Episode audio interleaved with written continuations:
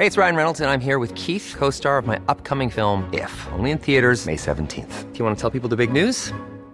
All right, I'll do. Sign up now and you'll get unlimited for $15 a month in six months of Paramount Plus Essential Plan on us. Mintmobile.com slash switch. Upfront payment of $45 equivalent to $15 per month. Unlimited over 40 gigabytes per month. Face lower speeds. Videos at 480p. Active Mint customers by 531.24 get six months of Paramount Plus Essential Plan. Auto renews after six months. Offer ends May 31st, 2024. Separate Paramount Plus registration required. Terms and conditions apply if rated PG.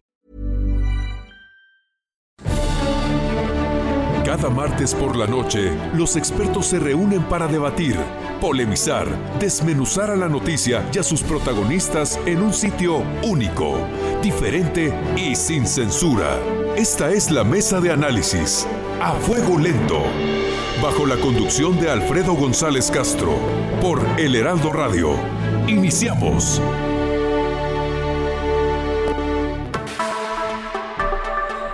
Son las 9 de la noche en punto tiempo del centro de la República. Gracias por sintonizarnos en esta emisión de la Mesa de Opinión a Fuego Lento. Soy Alfredo González Castro y este martes, como cada semana, estamos transmitiendo desde la Ciudad de México por el 98.5 de su frecuencia modulada a prácticamente la totalidad de la República Mexicana y también al sur de los Estados Unidos. Gracias, gracias a la cadena de El Heraldo Radio.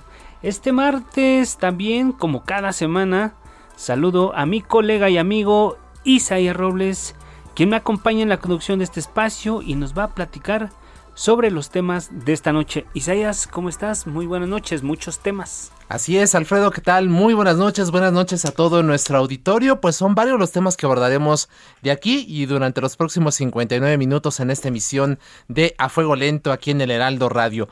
Vamos a platicar, por supuesto, de un asunto polémico que ha estado en la mira del presidente López Obrador durante los últimos días, los ataques directos a la Universidad Nacional Autónoma de México y a otras instituciones de educación superior. Y vamos a preguntarnos qué es lo que busca la 4T con ello imponer un modelo a la educación superior en nuestro país. Hablaremos con protagonistas sobre este asunto. Vamos a hablar también de dos temas que van a acaparar la atención el día de mañana. El primero de ellos, eh, la audiencia en el caso de Emilio Lozoya a las 9.30 de la mañana en el reclusorio norte. ¿Qué esperar de esta audiencia? ¿Qué es lo que podemos, eh, qué se espera? Eh, ¿Qué resultados se tendrán a partir de lo que ocurre el día de mañana? Hay que recordar que ya un juez le dijo que tiene que ir, tendrá que ser presencial esta audiencia y que además pues la FGR está negándole la ampliación del plazo para presentar pruebas, pedía más meses después de, de, de estar aquí desde hace más de un año eh, pues ahora resulta que no le ha no, tiene mucho. no se le ha sido suficiente el tiempo para recabar eh, pruebas, así que está pidiendo más tiempo, lo cual ya le fue rechazado por la FGR. Y también hablaremos de que mañana arranca el Registro Público Nacional de Sindicatos. ¿Qué significará esto para trabajadores, para las empresas y para los patrones? De todo ello estaremos abordando, Alfredo, en este espacio durante los próximos 58 minutos. Así es, Isaías. Este último tema parte, parte de la tan cacareada reforma laboral del, de este gobierno. Vamos a ver qué pasa, pero ya más adelante platicaremos sobre el asunto. Así es, Alfredo, y si te parece bien, al igual que nuestro auditorio, vamos a entrar directamente en materia. Arrancamos con el primer asunto, las críticas del presidente Andrés Manuel López Obrador contra la UNAM y otras instituciones de educación superior no son gratuitas, son parte de un plan bien elaborado que busca imponer un modelo universitario con el sello de la 4T. Escuchemos en qué consiste. No solo la UNAM, todas las universidades eh, fueron sometidas por el pensamiento neoliberal, todas. Es lamentable que la UNAM eh, se haya eh, derechizado detrás de la descalificación del presidente Andrés Manuel López Obrador a la UNAM y otras universidades está un intento por controlarlas ideológicamente. Lo que busca es incidir en la formación universitaria de los mexicanos, sacudir las estructuras que por décadas han dominado la vida académica del país y, sobre todo, modificar el modelo educativo en las principales universidades. Así lo reveló Alfredo González Castro en su columna A Fuego Lento, publicada el pasado 27 de octubre en El Heraldo de México quiere pasar de un modelo neoliberal a uno con un sentido más socialista, como el que implementó el presidente Lázaro Cárdenas, en cuyo centro de acción estaba la igualdad social y la defensa de la tierra. La CEP, a través del subsecretario de Educación Superior, Luciano Concheiro Borges, elabora el nuevo modelo universitario que en su momento dará a conocer el primer mandatario. Se hamburguesaron. Ahí está, ahí está el primer tema, dice el presidente en tono, en tono mm, de, sacar, de sarcasmo se hamburguesaron las estructuras universitarias y sobre todo el plan educativo. Es un tema que vamos a ver qué va a pasar, pero por lo pronto ya puso en la mesa, ya abrió un debate y hoy, hoy se encuentra en la línea telefónica Alma Maldonado, ella es investigadora del Departamento de Investigaciones Educativas del CIMBESTAP y doctora en Educación Superior por el Boston College de Estados Unidos. Doctora Maldonado, muy buenas noches. Hola, ¿qué tal? Muy buenas noches. Alfredo e Isaías, gracias por la invitación. Dice el presidente López Obrador que todas las universidades fueron sometidas por el pensamiento neoliberal y que la UNAM particularmente se derechizó. ¿Usted coincide con esta visión del presidente? Bueno, desde luego es una visión muy corta sobre el quehacer de una institución de educación superior como la UNAM. Eh, yo creo que más allá de cualquier cosa, si algo define a una universidad es su pluralidad, es la libertad de pensamiento, eh, la libertad de cátedra. Entonces, eh, el querer de pronto acomodar ideologías en las universidades pues revela un desconocimiento de cuál ha sido su historia, su consolidación eh, y cuáles son sus actividades principales que tienen que ver con la docencia, la investigación y en el caso de la UNAM la difusión de la cultura. Entonces me parece que son una serie de menciones muy desafortunadas eh, por parte del presidente. Yo creo que todas las instituciones de educación superior tienen que rendir cuentas y lo hacen. Y las transformaciones tienen que venir siempre de las comunidades, como ha sucedido en cada caso en, en las distintas instituciones que conforman el subsistema en México. Entonces, me parece que, que el presidente tendría que ser o debería de ser más cuidadoso y ojalá estuviera mejor informado sobre el quehacer de estas instituciones en el país. Así es, doctora Maldonado. AMLO pretende impulsar un modelo más socialista. Escuchamos en el full track que, nos precedió, que precedió esta conversación, eh, con, eh, como el que implementó en su momento el presidente Lázaro Cárdenas, cuyo eje de, escuchábamos era la igualdad social, la defensa de la tierra. ¿Esto es viable en pleno siglo XXI? Eh, en principio no estaría de acuerdo con esa eh, lectura sobre lo que lo que estamos discutiendo hoy. Eh, me parece que, que ni siquiera es que estemos pensando en un modelo socialista o que se esté pensando en impulsar lo que en su momento el presidente Cárdenas buscaba en la educación, ¿no? Yo creo que es definitivamente otro momento, otro contexto, por lo tanto no aplica como eh, esa misma situación que se dio en un momento muy determinado de la historia del país. Yo creo que lo que sí se está buscando es una esta crítica eh, porque mm, me parece que el presidente está buscando que las instituciones respondan a lo que él cree que es importante, a lo que el gobierno en turno cree que es importante y esa es una lucha que ya ha dado la Universidad Nacional en su historia donde no puede responder a eh, los deseos, eh, a los caprichos o a los intereses exclusivos del gobierno en turno. Por supuesto que una universidad tiene que atender las necesidades nacionales, los problemas, cosa que siempre ha hecho la, la Universidad Nacional y en general el resto de las instituciones, eh, pero creo que en este caso no, no aplicaría esta idea de que lo que buscan es un modelo socialista.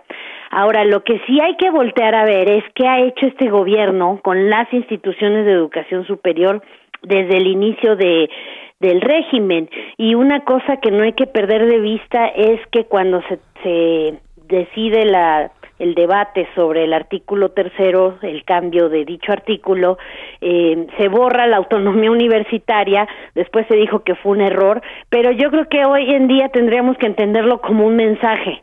Eh, al gobierno en turno le incomodan las instituciones autónomas, las instituciones que toman decisiones a través de sus propios cuerpos colegiados y a través de las propias comunidades y entonces eh, siento que eh, este este debate pasa por ahí más allá de que cuál es el modelo que quieren imponer. Ese creo que es el otro sentido de la discusión que tendríamos que ir dando. Pero también recordemos al auditorio eh, que este año se aprobó la nueva Ley General de Educación Superior donde uno pensaría que ahí se plasmó esta idea del gobierno sobre las instituciones de educación superior.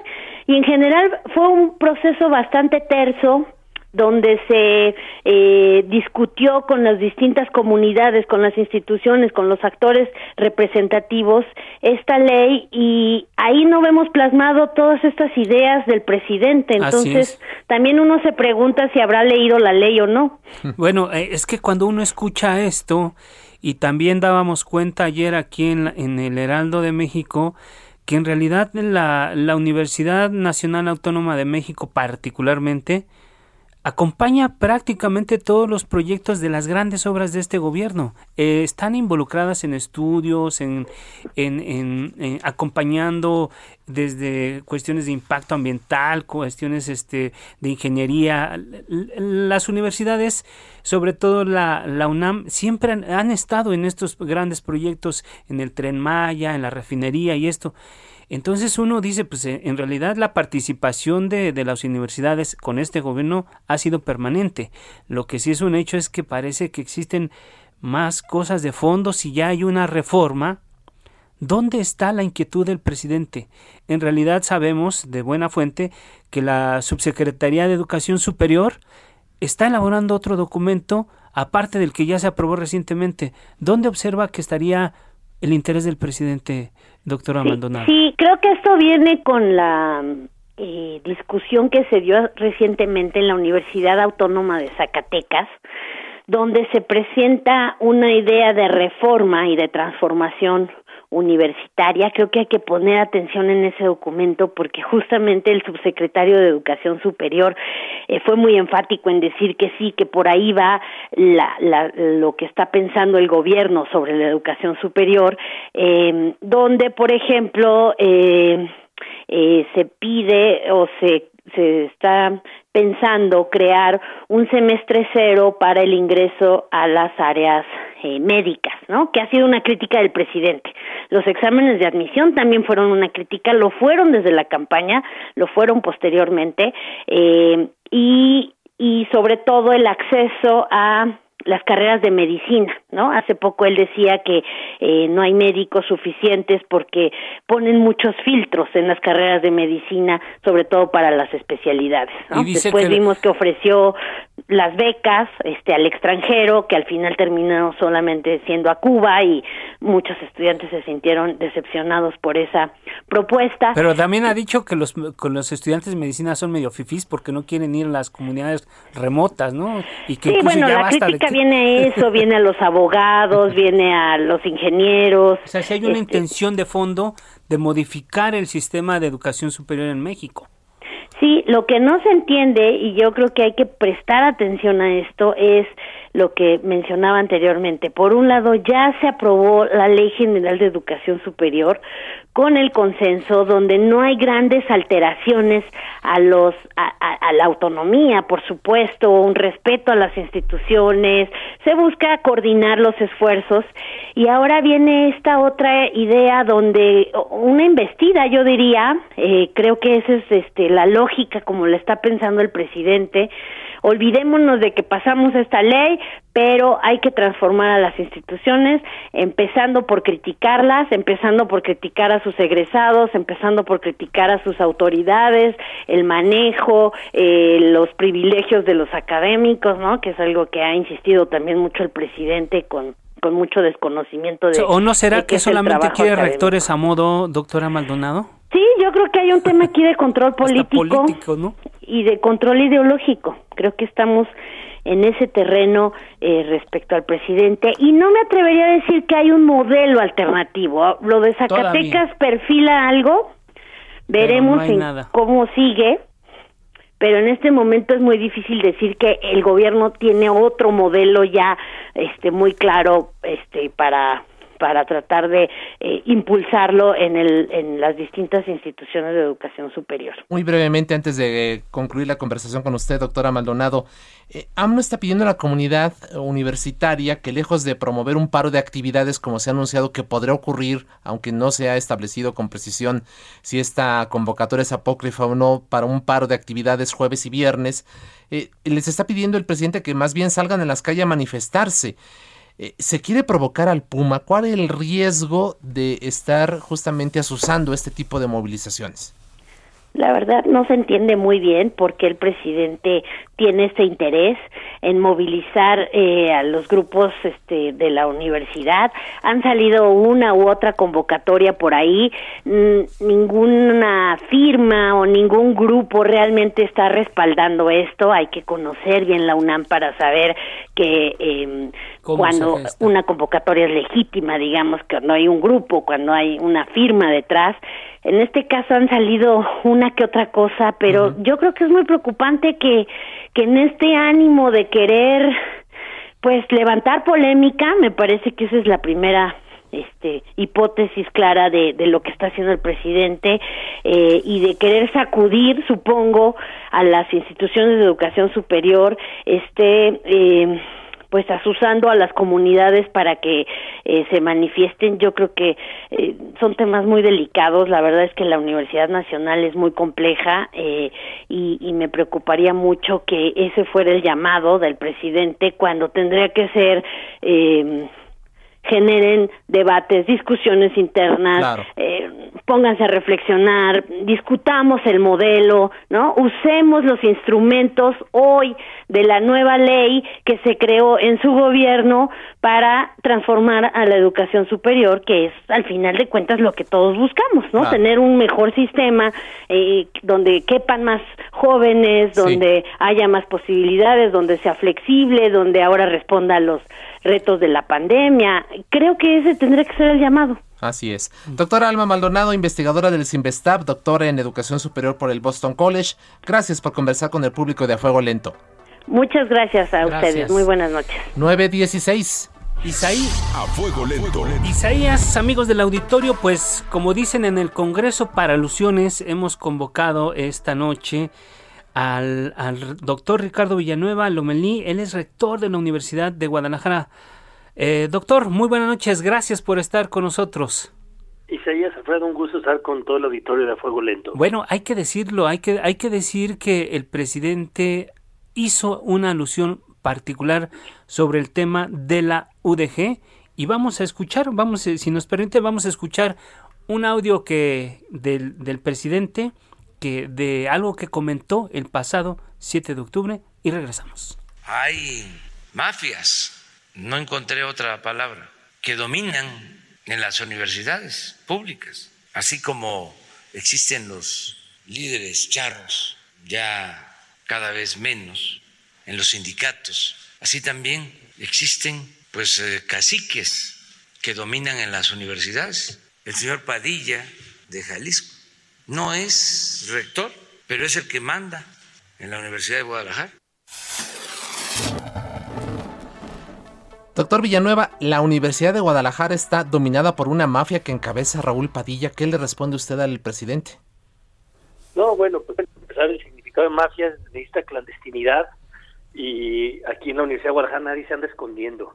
Eh, ni el rector, eh, que, que, tampoco manda efectivamente, porque el que manda es el Consejo General Universitario, y ni el licenciado Padilla, ¿no? Porque él es el presidente de la Feria Internacional del Libro, es un ex rector de la universidad que tiene un liderazgo enorme en la comunidad universitaria por los proyectos que ha encabezado, porque fue un rector muy transformador que en el año de, mil, de 1889 al 94 transformó la universidad, se radicó la violencia de la universidad, se transformó una red universitaria que hoy llega a 106 municipios de Jalisco ¿no? Que somos la universidad que atiende a los quintiles más pobres eh, eh, como, como, ninguna universidad en el país.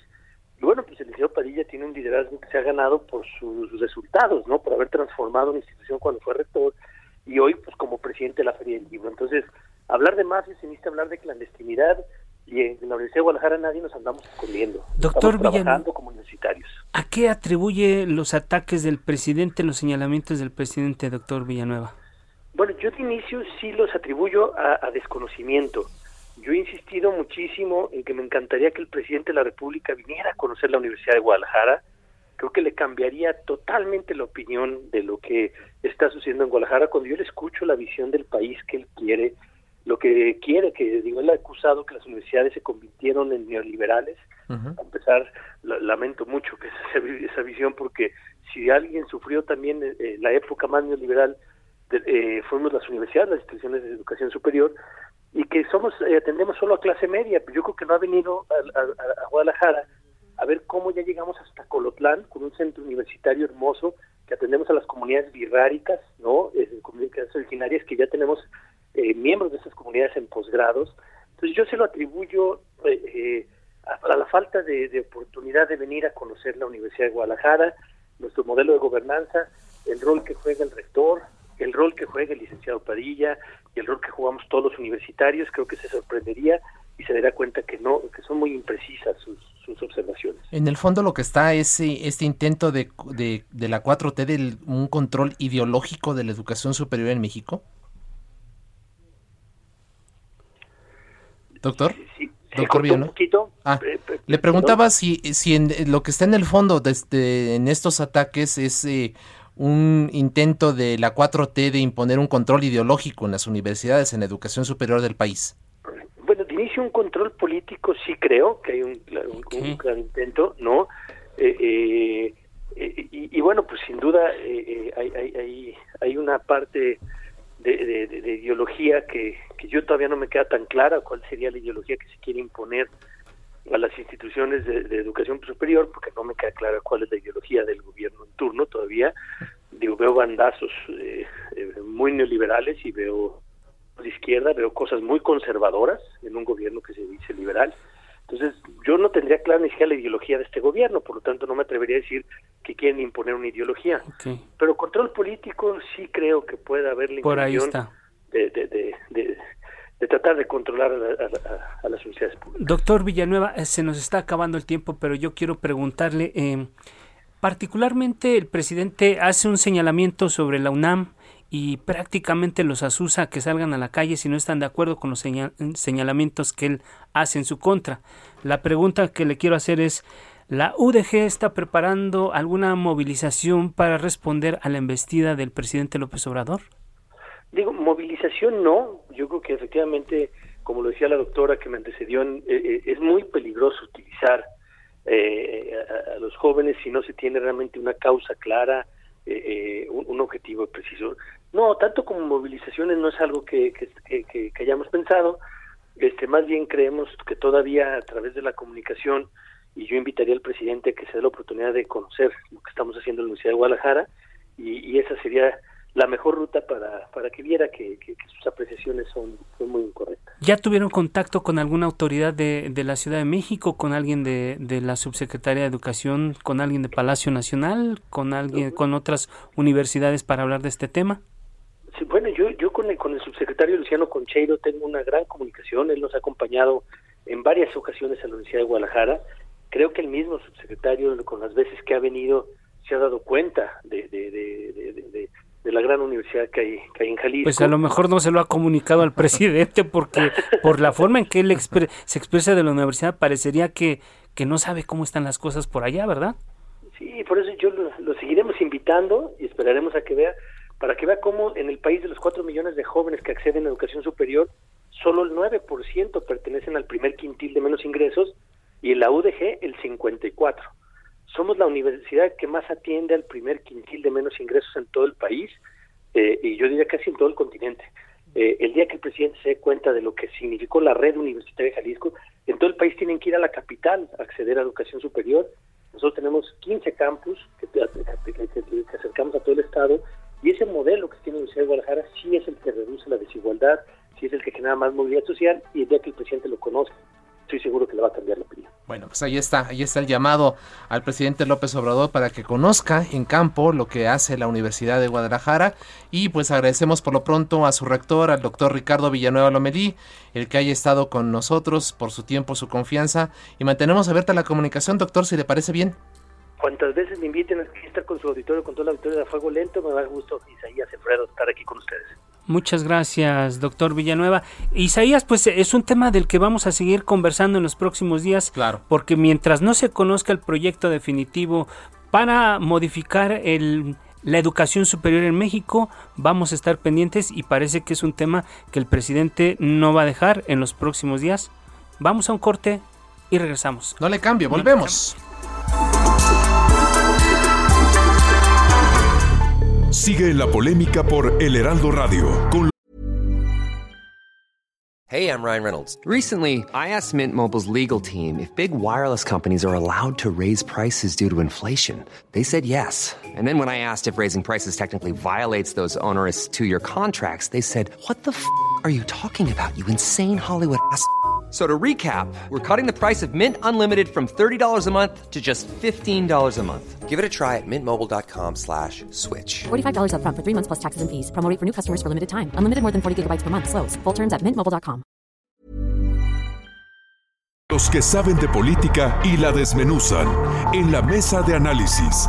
A fuego lento. lento. Con Alfredo González Castro. Regresamos. Está usted en la mesa de análisis a fuego lento con Alfredo González Castro por El Heraldo Radio.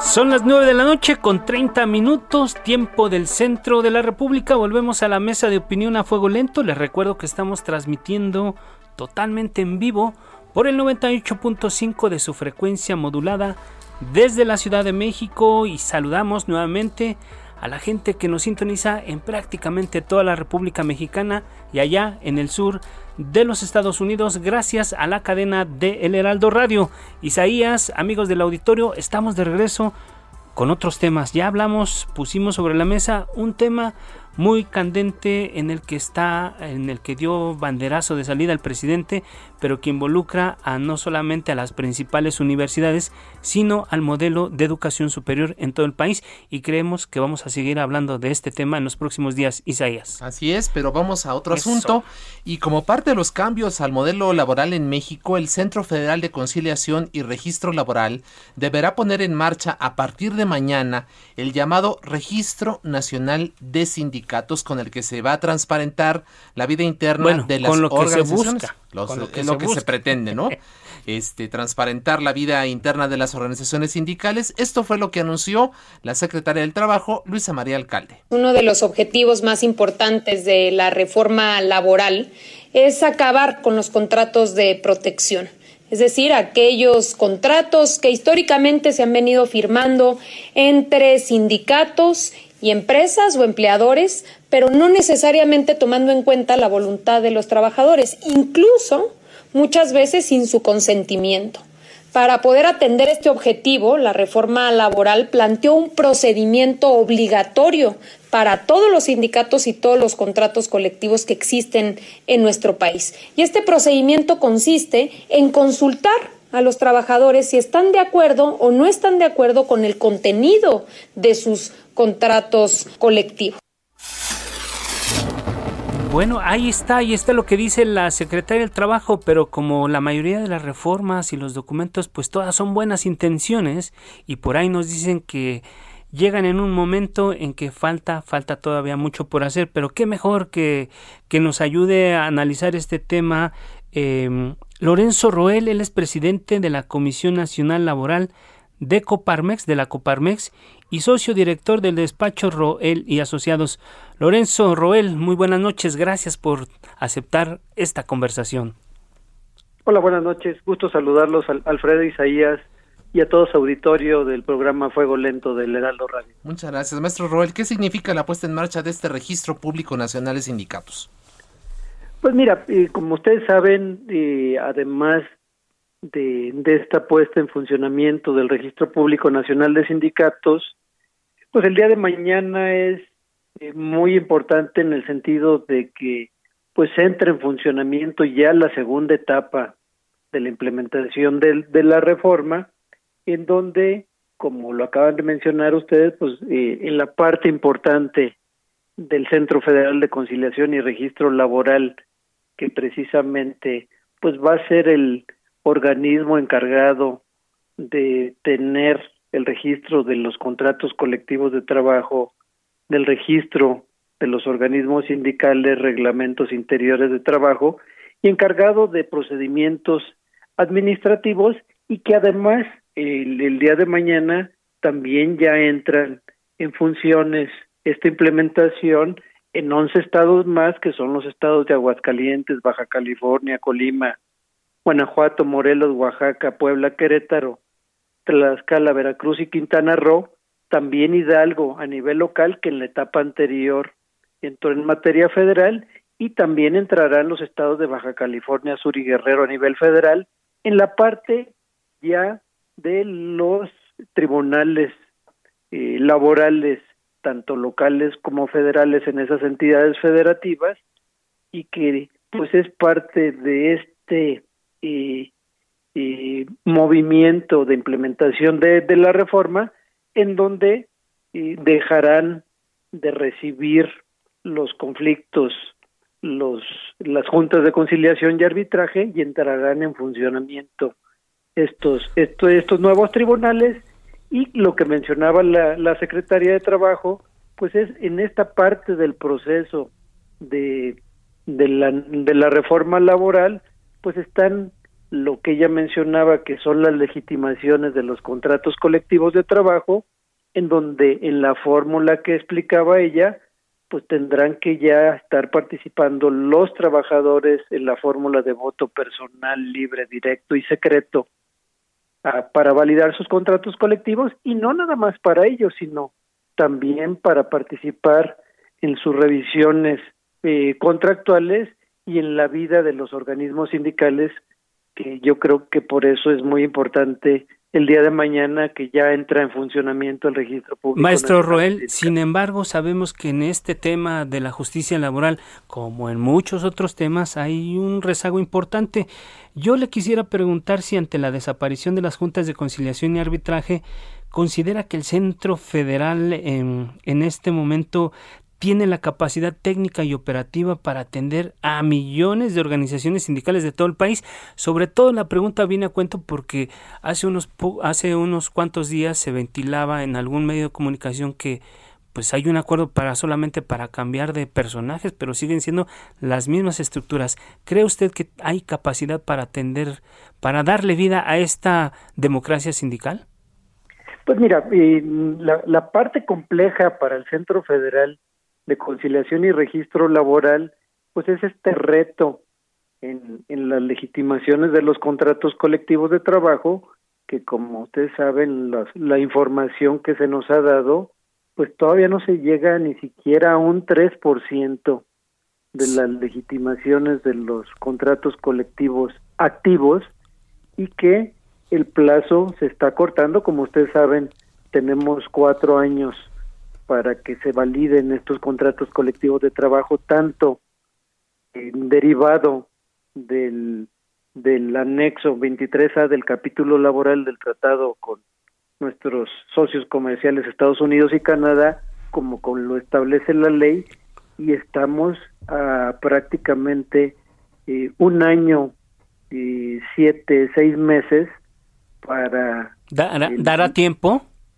Pues mira, y más que tiempo, la, la capacidad, porque el, el, análisis que estábamos comentando en este sentido es que estamos hablando de, de, de aquí a esa fecha, a, a, mayo de 2023, estaríamos hablando de casi eh, 100 contratos colectivos diarios Uy. de lunes a domingo, que la verdad es una labor muy compleja para el Centro Federal de Conciliación y Registro Laboral y que nosotros consideramos como sector que deberían de facilitarse los procesos para que los organismos sindicales, que son los responsables de tramitar esas legitimaciones, pues puedan de aquí entonces cumplir con esa obligación ya incluida en la Ley Federal del Trabajo. ¿A qué atribuye usted que la propia autoridad, la propia Secretaría del Trabajo se haya autoimpuesto estos plazos? ¿Desconocía eh, esta cantidad enorme de trabajo que implicaba poner justamente eh, la legitimación de los contratos, una enorme labor, en fin, ¿a, qué atribuirlo? ¿Pasó lo mismo que, que la subcontratación o se impusieron plazos que a final de cuentas no pudieron ser este, cumplidos, no?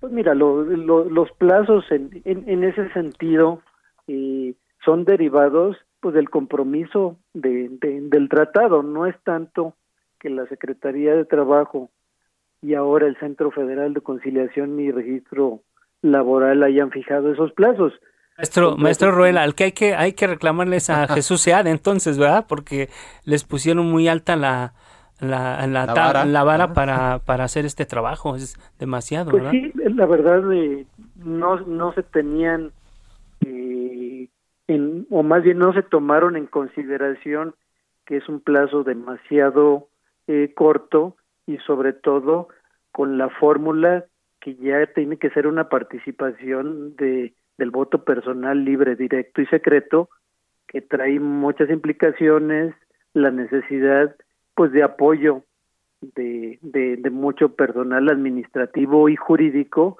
y que pues es uno de los retos complejos que tendrá el Centro Federal de Conciliación pues y Registro Laboral y esperemos eh, pues que, que se logre ese cometido porque como ustedes saben pues de no legitimarse los contratos colectivos de trabajo, hay un incumplimiento. Las sanciones que dejarán de tener efecto. Así es, y, y parece que, eh, que eh, al arranque de este gobierno le dijeron sí a todo lo que pidió Estados Unidos y no se preocuparon o no se ocuparon por ver la capacidad.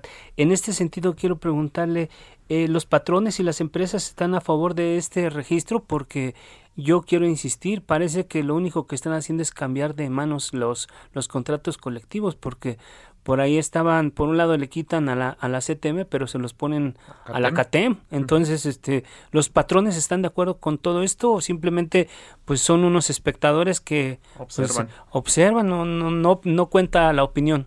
¿Qué nos podría comentar sobre esto? Bueno, como, como sector, a final de cuentas, como ustedes saben, pues er, era ya un compromiso internacional de, de México en que este, este registro de contratos colectivos de trabajo no dependiera de autoridades ah, administrativas, de hablando de las de las juntas de conciliación y arbitraje que dependían del poder ejecutivo y que fuera un órgano independiente como lo ahora lo es el Centro Federal de Conciliación y Registro Laboral, pero a final de cuentas la, la CTM no es que se le otorguen contratos a, otra central, la CTM, a final de cuentas, sigue siendo el organismo sindical de mayor representatividad en, en México, que seguirá, eh, creo yo, teniendo mucha actividad. Y a final de cuentas, el reto que tienen los organismos sindicales es simplemente estar cada día más cerca de los trabajadores para que de una u otra fórmula en esta participación que les reconoce la Ley Federal del Trabajo, pues estén los líderes sindicales más cercanos a, los trabajadores, pero eh, simplemente eh, estamos en, en, este proceso, como ustedes saben, pues culmina la última etapa hasta mayo del año que entra y que en su momento pues eh, seguiremos no observadores simplemente la realidad es que la ley no le permite a las empresas inmiscuirse en los procesos de los organismos sindicales, sino que las empresas son colaboradoras en estos procesos y a final de cuentas, pues es una de las grandes tareas también de los organismos sindicales, pues eh, demostrar esa representatividad Así es. que considero siguen teniendo los organismos. Maestro Roel, ustedes, eh, ustedes como, como Cámara Empresarial, fueron testigos de lo que ocurrió allá en la planta de General Motors, donde se hizo una votación eh, para legitimar el contrato, lo perdió la CTM, etcétera, etcétera. Derivado de este, de este proceso, de este conflicto que incluso alcanzó niveles internacionales, intervino el Instituto Nacional Electoral y ya hay un proyecto para que todas las votaciones en los sindicatos se hagan de manera electrónica. Va a haber urnas electrónicas digamos que en aras de, lograr la democracia sindical, lograron lo que no hemos logrado a nivel de elecciones federales en el país. Van a digitalizar los, las contiendas eh, en los sindicatos, las elecciones en los sindicatos. Aquí la pregunta que le quiero hacer, patrones y centrales sindicales están preparadas para, para cumplir con tanto trámite burocrático que, que va a requerir entrar a una contienda que va a ser vía digital? ¿Cómo ven ustedes este escenario? Pues yo, yo, yo creo que los procesos digitales facilitarán todavía más este, procesos manuales, eh, elecciones que de una de otra forma este, tienen que ser en, en, en, un mismo sitio y yo creo que la, la digitalización ayudará mucho a estos procesos.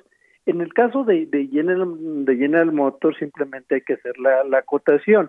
Lo que decidieron los trabajadores es no validar su contrato colectivo de trabajo. Al día de hoy, todavía los trabajadores no han decidido si será la propia CTM o algún otro organismo sindical quien en su momento los vuelva a representar en materia colectiva. ese es un pendiente que queda. Aunque la titularidad del contrato. De este proceso. Aunque la titularidad del contrato la pierde el sindicato anterior. Mm, mm, la titularidad simplemente eh, se queda sin contrato colectivo de trabajo. La titularidad se refiere a que alguien, otro organismo sindical, se quede como titular. no lo este único que ocurrió es que ya no hay contrato colectivo de trabajo y está pendiente a que los trabajadores, Decidan. si así lo desean, este, y busquen tener una representatividad que pudiera ser la propia CTM o algún otro organismo sindical. Así es. Maestro Lorenzo Roel, presidente de la Comisión Nacional Laboral de Coparmex, socio director del despacho Roel Asociados, gracias por arrojar luz sobre este tema y estamos en comunicación. Con gusto saludarlos, buenas noches. Muchas gracias. Son nueve de la noche con 45 minutos. A fuego lento. Ya lo decías, Isaías, hace, hace un ratito al arranque de este programa que otro tema del que vamos a estar hablando eh, en, desde las primeras horas de mañana va a ser el tema del caso Lozoya, que se ha, se ha dicho mucho y se conoce poco porque no hay pruebas de nada. Así, aunque parezca un juego de palabras, pero en eso estamos. Y mañana lo que se, se ha establecido que, que, que este señor tiene que comparecer y pues prácticamente es la última oportunidad que tiene para presentar pruebas sobre el caso que lo están investigando. Isaías. Así es, por primera vez desde su extradición a México, Emilio Lozoya Austin, exdirector de Pemex, deberá acudir de manera presencial a esta audiencia programada para mañana miércoles a las 9.30 de la mañana en el reclusorio norte. Esto luego de que ayer la FGR rechazó la solicitud de la defensa para ampliar 60 días eh, más el plazo para reunir pruebas en el caso Odebrecht. Y bueno, para revisar lo que sigue en este caso, establecemos ahora contacto con el maestro Víctor Manuel Alonso Inclán. Él es especialista de la Facultad de Derecho de la Universidad La Salle. Eh, maestro Alonso Inclán, bienvenido, buenas noches. Maestro. A ver, parece que tuvimos. Tenemos ahí un problema con la comunicación con el enlace, nos dijeron que ya estaba en la línea telefónica, pero bueno, pues es muy importante, como tú bien dices, Alfredo, mañana seguramente los medios vamos a estar metidos en la cobertura de esta audiencia. Eh, reiteramos 9.30 de la mañana y en el reclusorio norte.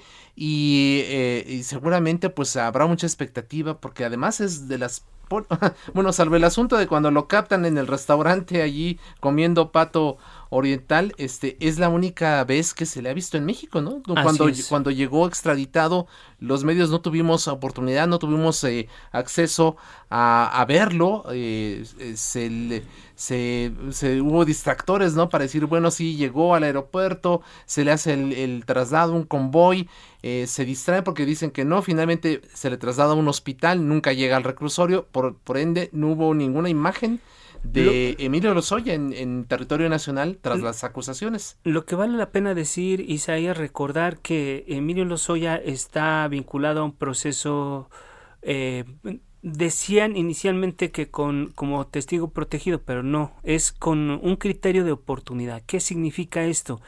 Que él tiene la oportunidad de, presentar pruebas sobre... Eh, las cosas que lo acusan vinculando a servidores públicos que, que fueron superiores jerárquicos durante su gestión como presidente, como eh, director de Pemex.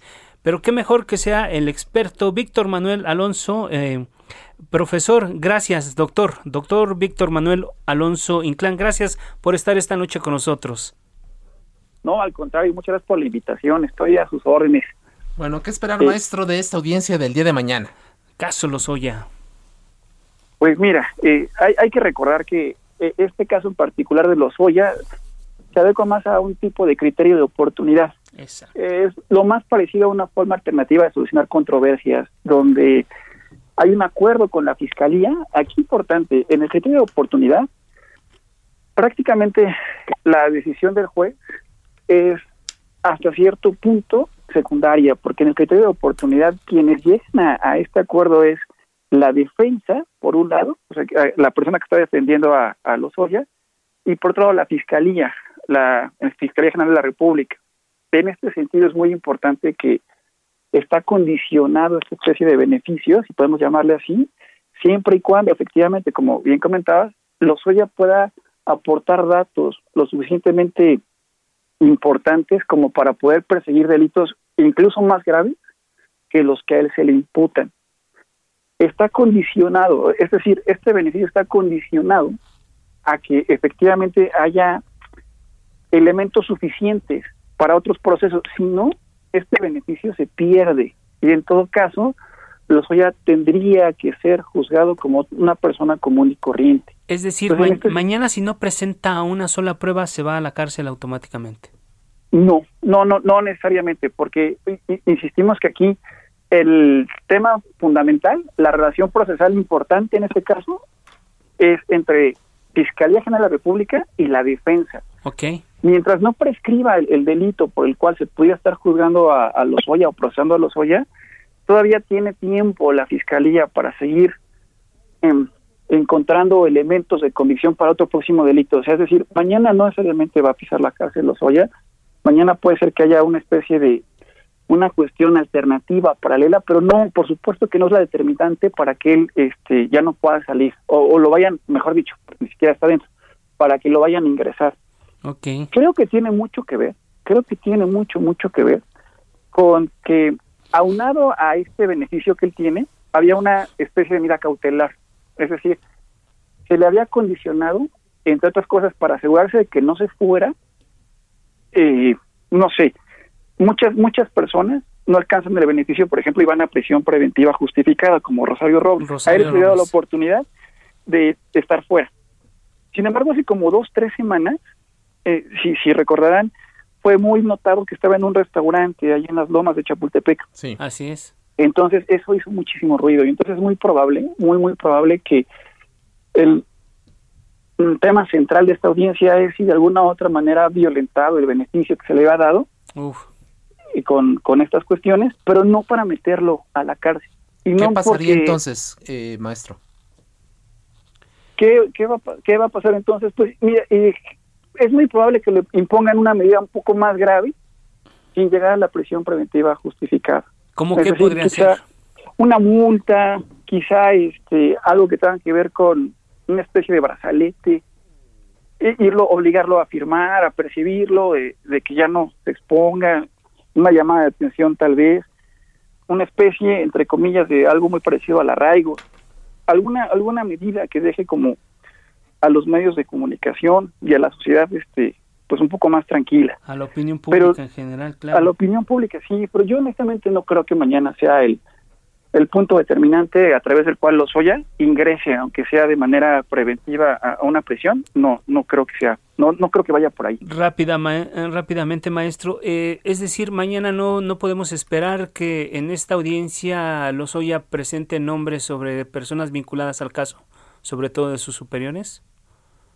No, porque es, esto que tiene que hacer Lozoya de brindar información, insisto, insisto, no es necesariamente ante el juez, es precisamente ante la fiscalía es eh, no necesariamente el juez. Aquí tiene que ver una cuestión que no necesariamente tiene que ver con las pruebas, necesariamente para involucrar a alguien más.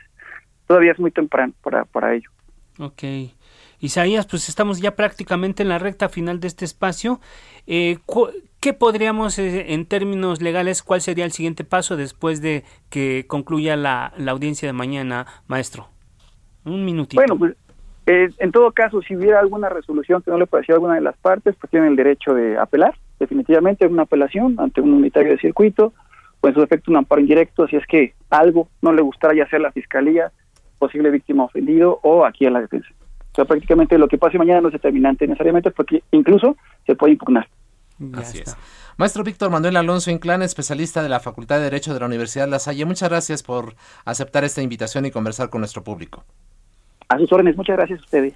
Muchas gracias. Muchas gracias. Pues eh, invitamos a todos nuestros amigos a, que mañana desde primera hora estén pendientes para la cobertura que vamos a tener aquí en todos los espacios de El Heraldo México.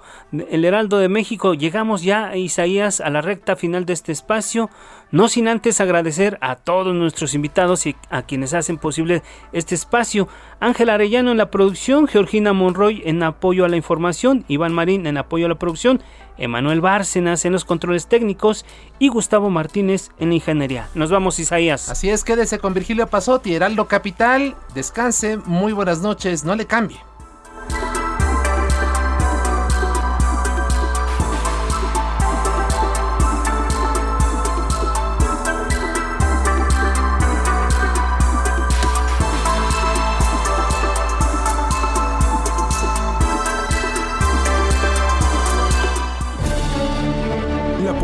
Por hoy ha terminado.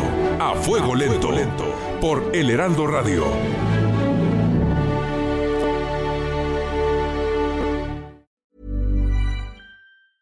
Ever catch yourself eating the same flavorless dinner three days in a row? Dreaming of something better? Well, HelloFresh is your guilt-free dream come true, baby. It's me, Kiki Palmer. Let's wake up those taste buds with hot, juicy pecan-crusted chicken or garlic butter shrimp scampi. Mm. Hello Fresh. Stop dreaming of all the delicious possibilities and dig in at HelloFresh.com. Let's get this dinner party started.